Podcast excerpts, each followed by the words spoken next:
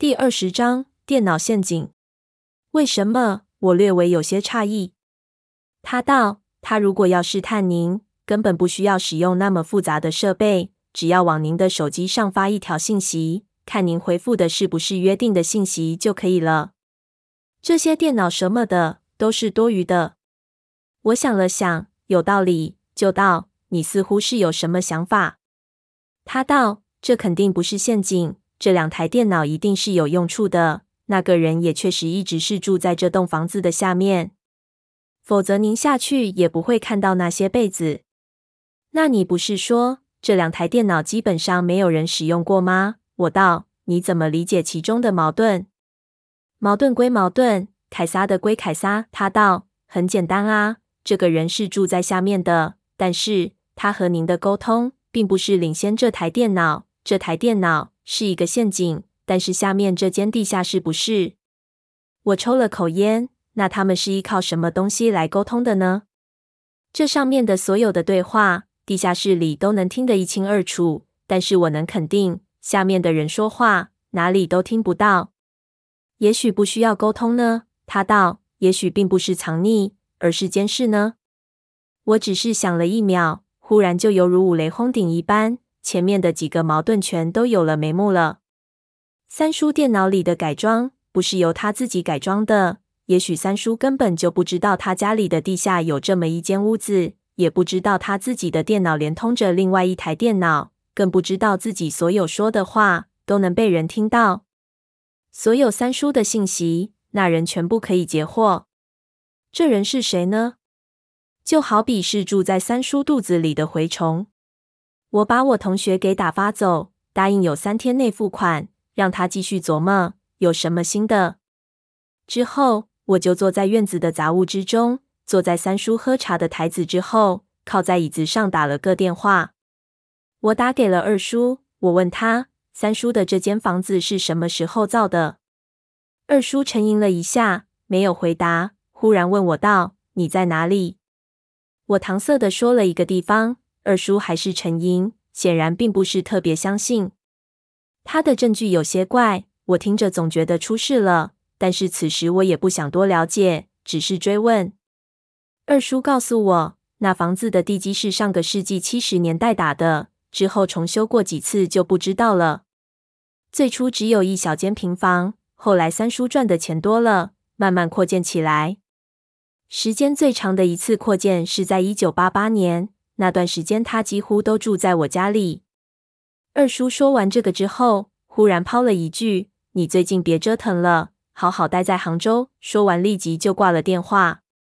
我听着总觉得二叔正在忙着什么事。挂了电话之后，我想了想，就给自己的老爹打了电话。我靠在那里一边抽烟，一边和我老爹唠家常。我没有想特定的问题。就是有一句没一句的聊着，同时思考一些对我自己的推理有帮助的小细节。我这几年少有的和老爹聊天聊得那么开心，我老爹都懵了。聊到一半的时候，就小心翼翼地暗示我：“小邪，是不是失恋了啊？有什么伤心的和爸爸说啊？”我嘿嘿一笑，心说我老爹心思还挺敏感的，还能听出我心里有事。但是我太了解我老爹了。就算把事情全部告诉他，也于事无补。从和老爹的聊天里，我把我们吴家从长沙到杭州的整个过程全都套了出来。听完之后，我发现这简直就是一部连续剧。特别是我爷爷和霍仙姑还有我奶奶的故事，在那个历史背景下听来，简直就是一部特别好的故事片。我爷爷成名是在长沙，他成名的时候非常年轻。他是第一个训练用狗闻土的土夫子。一条训练成熟的狗，探穴的效率是人的十倍，而且狗能敏锐地闻出各种火油类机关，甚至能闻出粽子是否尸变。从我爷爷训练出第一只狗开始，他的财富积累极其的快。没出几年，他可能已经是整个长沙城几个第一，知道古墓位置的数量第一，没有出手的名器数量第一，等等。包括连张大佛爷的手下都会来问我爷爷要位置。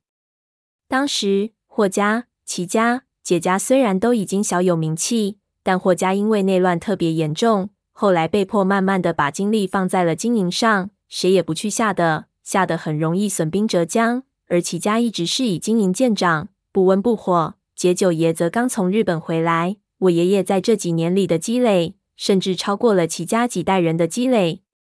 我爷爷当时说起这一段经历，颇为得意，一直到科技创新才是第一生产力，特别是在稻豆这种传统行业内。一点点创新就能带来翻天覆地的变化。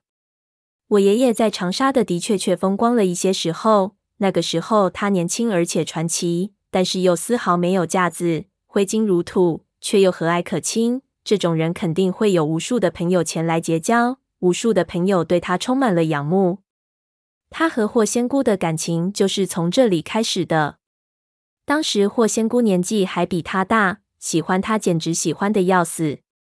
之后遇到了以前说过的长沙大案，裘德考出卖了所有人，我爷爷家财散尽，在古墓里躲了一段时间，之后逃到了杭州。解九爷当时已经起来了，虽然财富没有我爷爷那么雄厚，但是因为家庭底子在，人脉方，善于经营，于是姐家就成了老九门中政商关系经营的最好的一家。正是通过解九爷的保护，我爷爷才碰到了我的奶奶。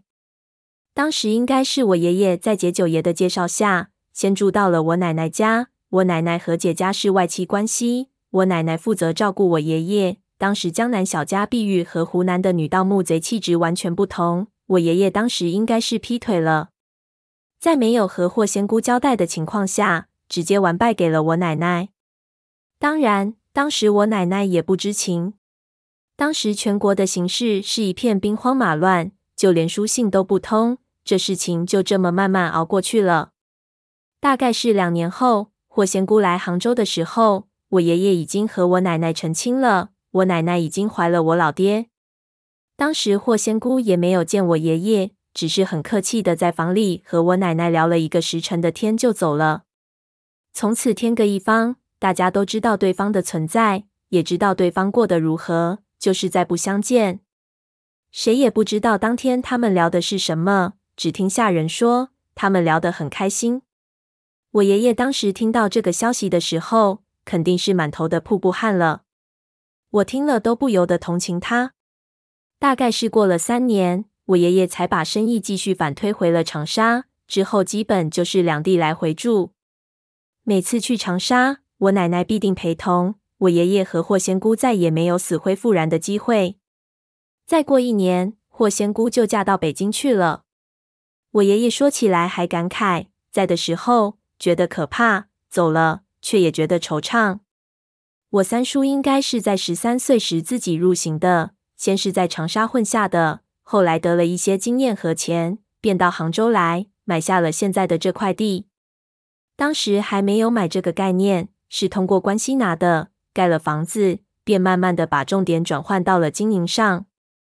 这个地方经过多次扩建，也越来越好。二叔一直在做学问，大概是在七年前开了茶楼，也不是为了赚钱，单纯就是为了和他的那些朋友有个聚会的地方。我从来没有见过我二叔身边有女人，他似乎是红花滴水不进。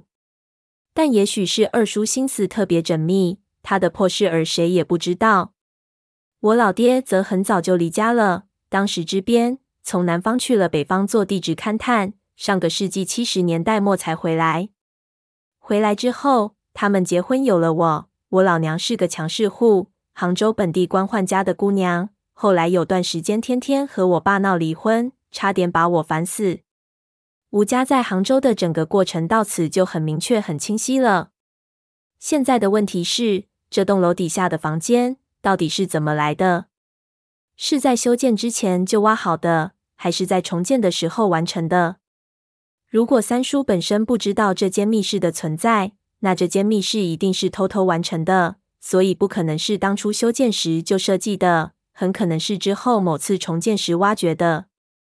我是学建筑的，我知道挖地下室并不是一件简单的事情。我出去走了几步，以步伐来丈量，很快我发现事情没有我想的那么复杂。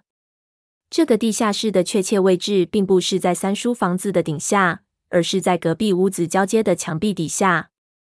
我看了看隔壁的楼，我从来没有注意过它。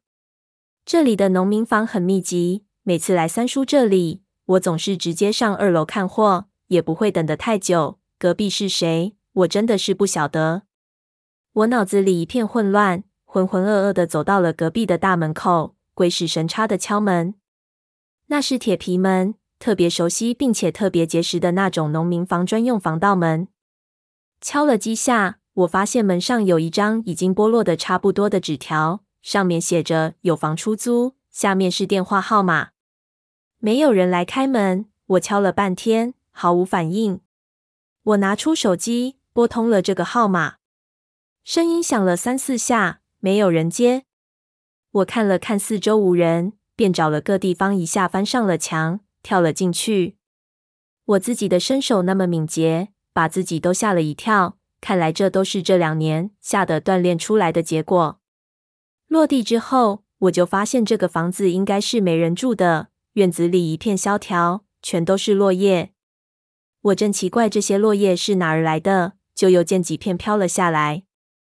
我一抬头就看到这间屋子的房顶上种着一些植物，植物长久没有人打理，都枯死了，叶子是从上头飘落下来的。我用步伐丈量这个院子，发现如果有人要从这边挖一个通道到三叔的楼下。确实可行，但是我必须知道是什么时候挖的。我走向楼的门脸，这里还有一道门禁，那是一扇大的包铜门。这家没什么品味，黄铜的大门看上去金光灿灿的，很气派，所以很多农村的土老板都喜欢这样的门。这门虽然看上去很俗气，但是保险的性能确实极好，我估计用普通的小炸药都炸不开。而且这种门一般都有六七个门栓，要撬起来实在是费劲。如果才能进去，我想了想，看到二楼也是铁栏杆森严，所有的窗户被包得死死的，好像专门来防备一大帮人入室盗窃一样。就在我准备打电话找人来帮忙的时候，忽然我的电话响了。我一看，是我刚才拨打的那个电话拨回来了。我接了起来。里面是一个男人的声音，问我干嘛？我说我要租房子。他道：房子早就租出去了。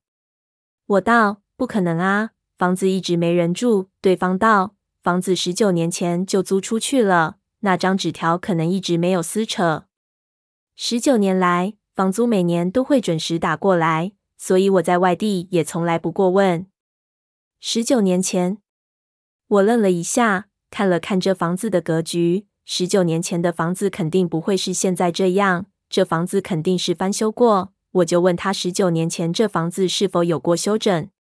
对方说不知道，他也没法管，反正钱每年都有一个递增比例。说完，他就问是不是出什么事了？我道也没什么事情，只是想租房子。说着，我灵机一动，就问他，你能不能把这个人的联系方式给我？我想他做个二房东，租两间房子给我。对方还挺热情的，说稍等，很快就把电话报了过来，说他自己也很久没联系了，如果有什么问题，就继续打电话去找他。我听得心中暖暖的，心说世界上毕竟还是有温暖的。于是我拨通了他给我的电话号码，响了几声没人接，我放下电话看是否拨错了号码。忽然，我看到我的手机屏幕上跳出了一个名字。这个号码竟然在我的手机号码包里。看着这个名字，我立即把电话按掉了，心说：“狗日的，不可能吧？